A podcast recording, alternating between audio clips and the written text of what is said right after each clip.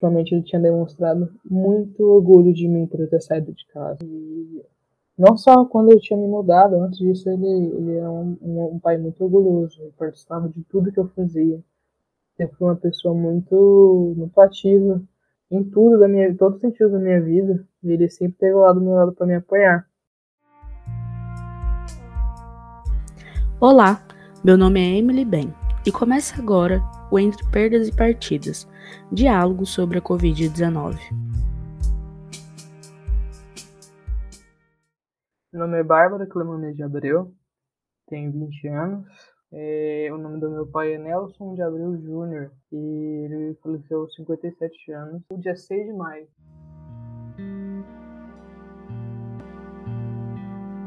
Oi pai, como estão as coisas por aí? Eu estou descrevendo isso aqui diretamente do ponto oficial do nosso encontro familiar, no balcão do quintal da nossa casa, onde você comandava a churrasqueira todos os sábados e até alguns domingos, escutando suas músicas na rádio.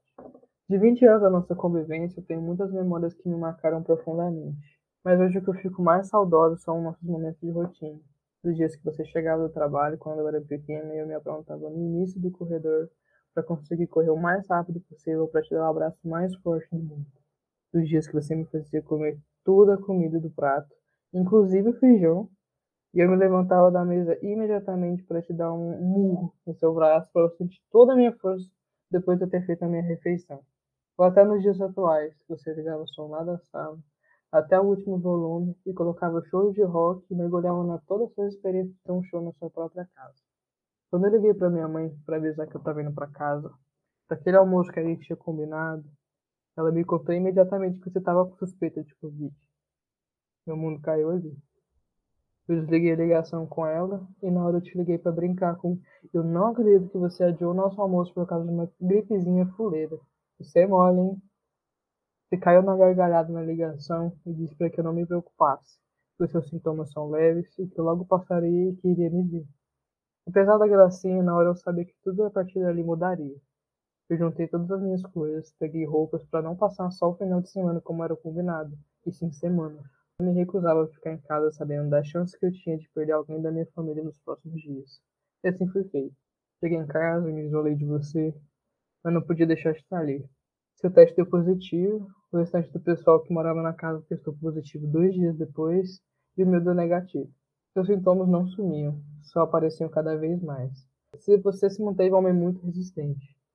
Nunca foi negacionista, mas você odiava a ideia de demonstrar a fragilidade que a doença te trouxe. Então você se recusou a receber cuidados até que não fosse urgente, até o dia que você não suportou e aceitou internar. Dez dias em casa, desde o teste positivo. 14 dias no quarto internado com o meu irmão de, seu acompanhante, e nós e voltando pelo menos três vezes por dia para o hospital para levar as roupas limpas, remédio, capacete de tratamento, tudo para você ficar no maior conforto possível nos seus dias mais difíceis. Cinco dias na UTI, entubado, sem consciência, recebendo notícias todos os dias pelo boletim médico da UTI. Cada dia com uma notícia pior do que o dia anterior. Até o dia que seus exames apontaram uma melhora repentina e existia a possibilidade de voltar do coma induzido. Sem esperar que no dia seguinte você teria uma parada cardiorrespiratória que tiraria você de todos os seus planos que nós construímos juntos. A última conversa que eu tive com você durou cerca de 7 minutos e 11 segundos. Você me ligou do hospital, quando eu já estava internado. Sua fala estava bastante ofegante. Seu pulmão estava 75% comprometido. Mesmo assim, parecia uma ligação rotineira, daquela de matar a saudade de quando a gente ficava um tempinho sem se ver, contando as últimas fofocas da semana. Nunca na minha cabeça eu consegui imaginar que uma ligação de 7 minutos e 11 segundos fosse o último contato que eu teria com você. Quando eu lembro que eu nunca mais vou escutar sua voz, eu sinto um soco no estômago. Soco muito bem dado. Quando eu lembro que eu nunca mais vou te ver, é como se alguém derrubasse no chão com tanta facilidade e é como se eu nunca mais conseguisse me levantar. E eu ficasse ali, no chão, só olhando o tempo passar esperando você me ajudar a subir.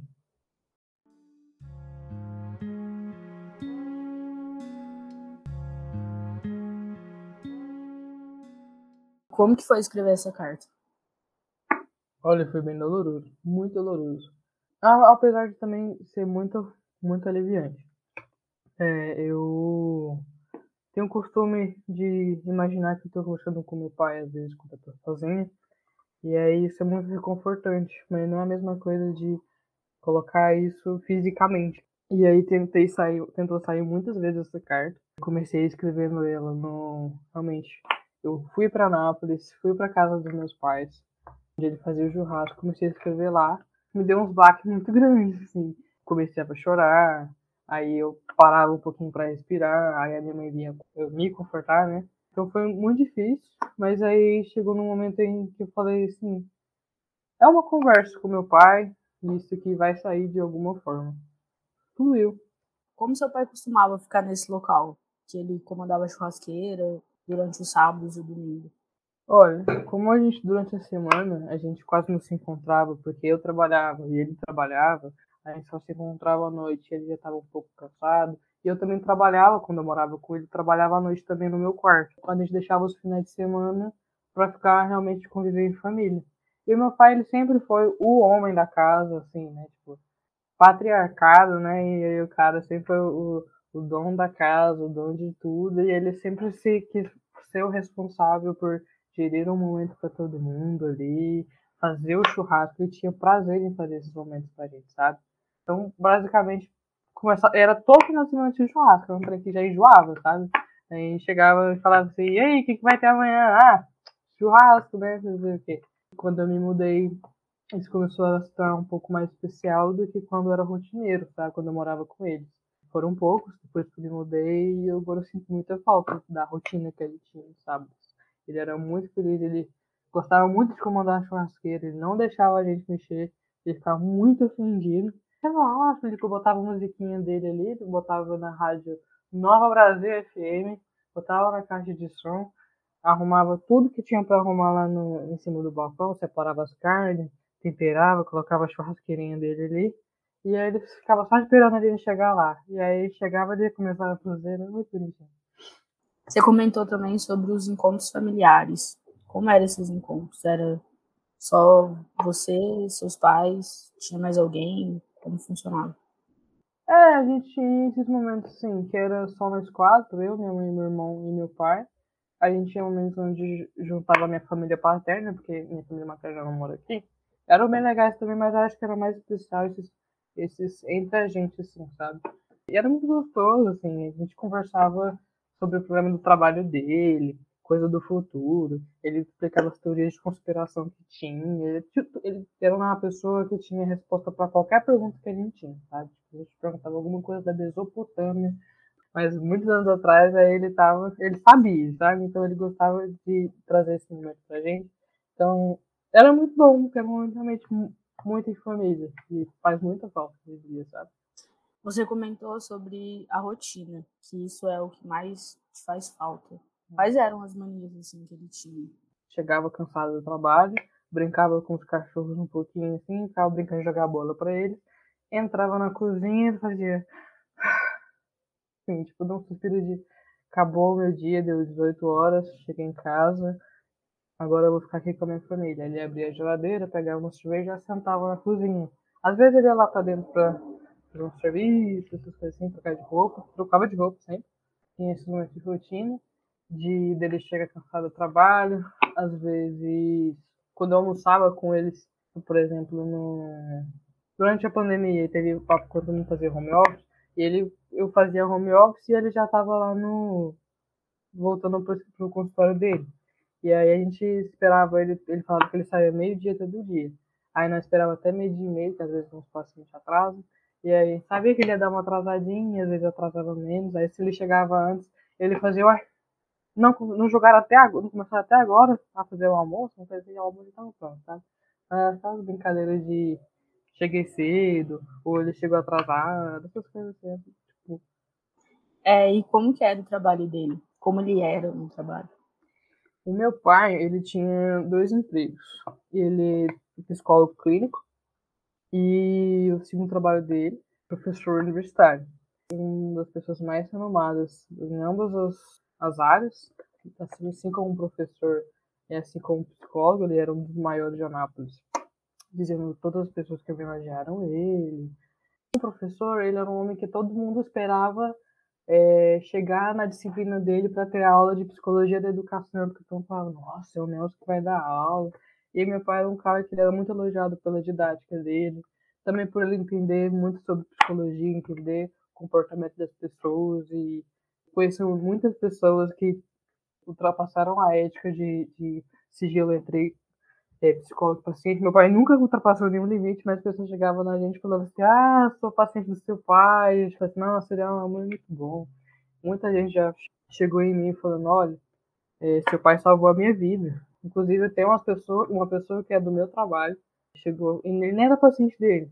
A pessoa do meu trabalho falou que botaram ele para conversar com meu pai num corredor da, da universidade e o meu pai salvou a vida dele ali, sabe? E aí ele me contou isso uns dias depois que meu pai estava no hospital. Então, assim, ele é considerado esse cara muito renomado, uma pessoa muito, muito importante para a psicologia napolina e para a educação também, né, universitária. Ele, ele participava de conselhos municipais de educação, participava de engajamento da luta para salvar a universidade, ele ia concorrer à reitoria, então assim, é uma pessoa muito querida por todo mundo onde ele passava. Você comentou sobre os shows de rock que ele fazia na sala. Qual era a banda que ele mais gostava? Era Sound of Silence. Oswaldo Montenegro ele escutava muito. Ele escutava muito Welcome to the Jungle. Nossa, escutava muito. E Engenheiros do Havaí também. E aí ele começou a variar nas músicas. Tinha uma brincadeira que ele fazia, que a gente às vezes ficava na sala com ele. Aí ele falou assim, eu escolhe uma música. Aí a gente escolheu, ele não botava. Ele não colocava a música. Aí passava um pouquinho, nós estava distraído, ele botava a música só pra falar assim, ah, eu lembrei lá o que você falou. Então parece que fazia um esforço muito grande pra lembrar qual era a música que a gente tinha pedido. E depois ele colocava, só pra encher o saco. Tipo, a mania dele é muito boa. Como era a convivência deles? E quando você estava também? eu, assim, não é uma coisa que eu sempre parei para reparar, assim, meu pai era uma pessoa, minha mãe esperava o dia inteiro pela chegada dele, eles conversavam, era uma coisa de rotina de todo dia ficar na cozinha conversando, tomando cerveja e contando sobre, não o dia de trabalho, mas falando que estava muito cansado, falando sobre o problema da UEG, eh, essas questões da universidade que ele tinha para resolver, e empolgava, sabe? Então, meu irmão é estudante também da universidade, então eles conversavam muito sobre essas coisas mais acadêmicas também. Então, meu pai é orientador, ele me orientava também quando eu estava fazendo faculdade. Essas coisas. Mas uma pessoa que sempre buscava, quando a gente queria algum, saber de alguma coisa, algum conhecimento, uma companhia, uma pessoa que sabe de alguma coisa, a gente procurava meu pai, sabe? Como ele era como pai? Que tipo de marido ele era? Como tio?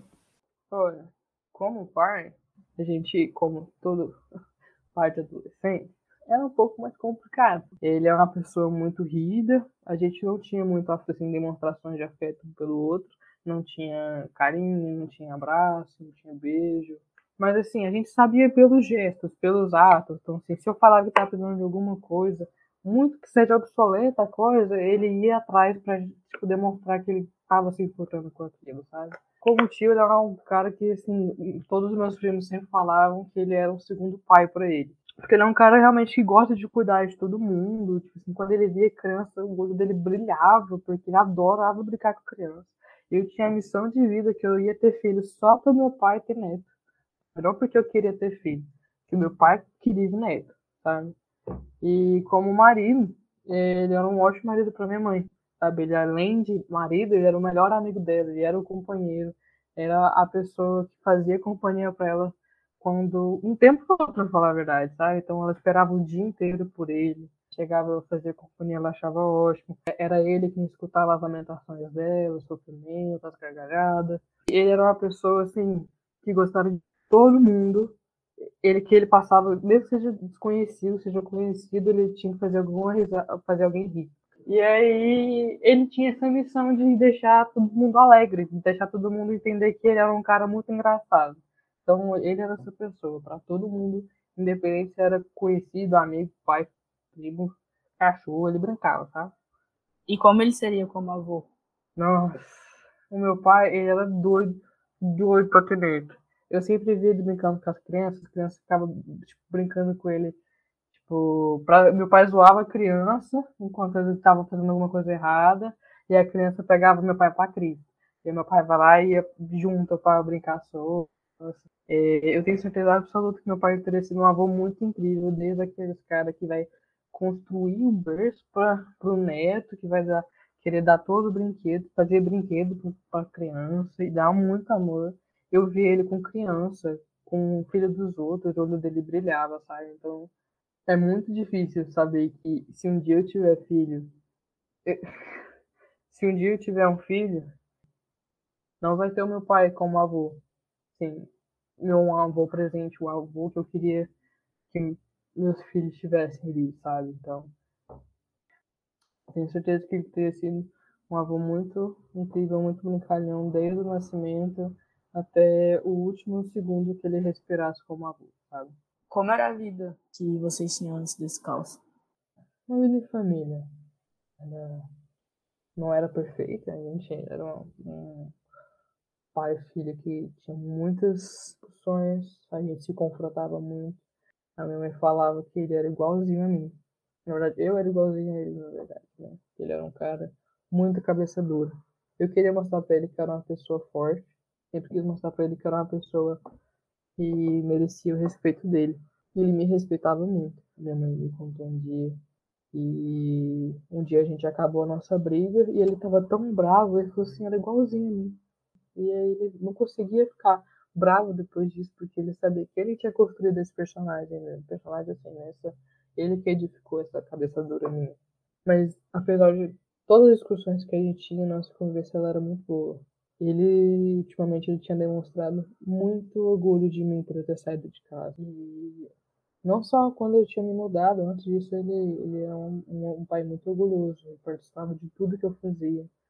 Sempre foi uma pessoa muito, muito ativa em tudo da minha, todos os sentidos da minha vida. Ele sempre teve lá do meu lado para me apoiar. É, se eu tava com qualquer questão, tipo assim, lutando politicamente por direitos, ele estava ali do meu lado. Se eu estava na minha primeira apresentação de teatro, ele estava ali para me assistir. Tudo que eu decido hoje e sempre foi seria para decidir se o meu pai apoiaria na situação. Então, se ele não apoiasse, como que eu lidaria com isso? Então, sempre tem um dedinho do meu pai em qualquer decisão que eu tenho da minha vida. Então, ele sempre foi o maior herói da minha vida. Sempre foi muito claro para todo mundo que meu pai era o meu ídolo ali. Qual a sua maior revolta? São tantas, são muitas, não é, não é pouca. Então, e é muitas com muita intensidade, sabe?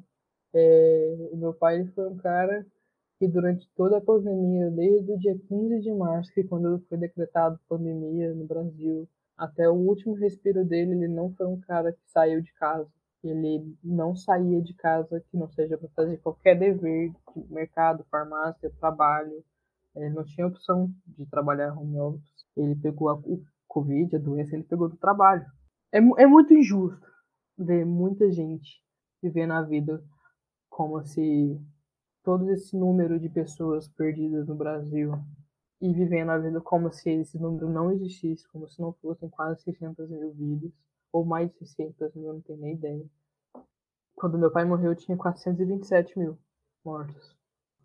O que, o que me deixa mais bravo em tudo isso é que ele ia vacinar no dia seguinte que ele pegou. Foi por questão de um dia, um, dois dias ele não vacinou. Se ele tivesse vacinado, ele teria pegado mesmo sim, mas teria sido muito menor. E muita coisa deixou a gente muito irritado por muito tempo. Chegaram fake news pra gente que meu pai tinha morrido dois dias antes dele morrer. E ele tava na UTI entubado. E aí não são só as pessoas, não foi só ele ter pego no trabalho, é toda a irresponsabilidade que tá acontecendo. Só pela pessoa responsável por tudo isso, que é o presidente, né? É muita dor. A gente não acompanha mais nada. É, é, é muita raiva. Não consigo acompanhar nada que esse homem fala. É, é devastador não ter mais todos os planos que a gente tinha construído. Toda a ideia de eu querer ter um filho eu tava me apoiando ali no meu pai, mas, sabe, de ter um futuro, existir um futuro ali na frente onde eu vou ter minhas conquistas, porque eu só tenho 20 anos, um dia eu vou ter mais conquistas que eu tenho hoje, e não vou olhar para trás e ter o meu pai ali olhando para as minhas conquistas. Então, tudo isso é muito revoltante. Eu vejo a minha mãe, vai fazer.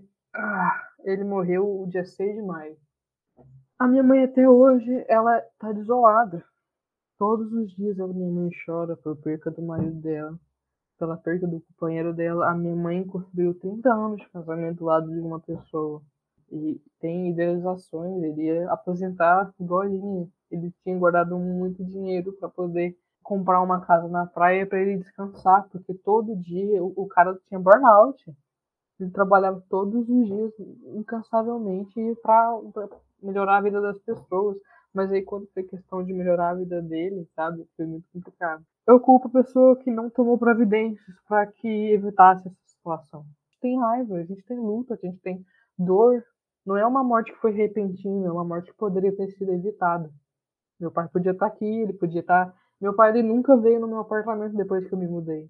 Eu tava marcando ele fazer um churrasco aqui em casa. E não aconteceu esse momento. E nunca vai acontecer. E é um momento tão obsoleto, mas então, é tudo muito revoltante. É, a perca de uma pessoa, é a pessoa mais importante da minha vida.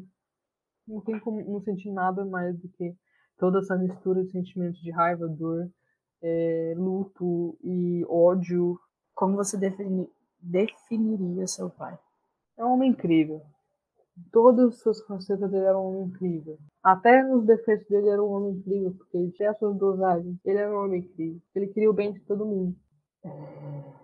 Essa história da ligação que a gente teve de 7 minutos e 11 segundos, eu consegui dizer para ele no final da ligação, não sei se ele escutou, ele estava muito ofegante mesmo, muito.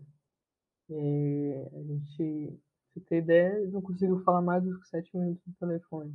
Eu falei para ele, pai, eu te amo. Ele não respondeu, acho que ou ele não escutou ou ele tá meio que sem força pra escutar na hora, sabe? O meu coração ele vai tranquilo sabendo que ele me amava também, porque no velório a melhor amiga dele me disse que a última vez que ele conversou com ela foi que ele pergunta, ela perguntou como tá a família. E meu pai falou assim, Virginia, a Bárbara é fera.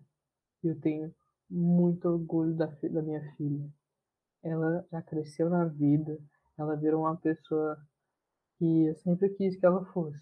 Eu morro de orgulho, ela é uma pessoa muito boa no que ela faz, o trabalho dela é muito bom, e ela vai crescer muito na vida. E aí foi tudo que ela me falou, e é a única coisa que eu tenho de sinal de orgulho do meu pai, e eu vou guardar isso para sempre.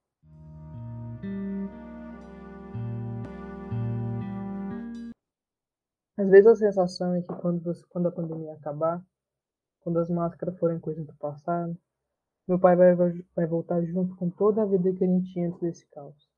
Foi só mais um susto que você passou na gente. E vai voltar a fazer aquele churrasco todo sábado à tarde lá no quintal de casa. Naquela mesma mesa que você fez sozinho. Saber que o meu pai morreu de uma doença onde já existia vacina é de rasgar diversas vezes meu coração com uma faca muito enferrujada. Saber que você, pai, poderia estar aqui, do lado da minha mãe, da nossa família, se não fosse pela incompetência do presidente da República e se recusar a salvar sua vida de muita gente. É com muita saudade que eu escrevo hoje, depois de não ter conseguido me despedir da sua presença no nosso plano. Toda a minha vida foi em busca de te dar motivos para se orgulhar de mim, pai. Não que você me demonstrasse, mas sempre foi muito importante para mim que tudo que eu fizesse teria de ser relevante para a pessoa mais importante da minha vida toda. Hoje, por aqui, é muito difícil em você. Todas as minhas conquistas, é horrível saber que não vou ter aqui o sorriso de você orgulhoso por mim. Então eu dedico tudo que eu faço para o homem que mais edificou a pessoa que eu sou hoje. Quando eu tiver os meus filhos, pode ter certeza que eu vou olhar para trás e lembrar com muita dor do avô incrível que meus pirralhos não tiveram oportunidade de ter. Mas eu sempre vou deixar muito claro para eles que você é o homem mais legal do mundo com as crianças. Com certeza, de onde você estiver, você irá amá-los tanto quanto amou a mim. Eu te amo, pai.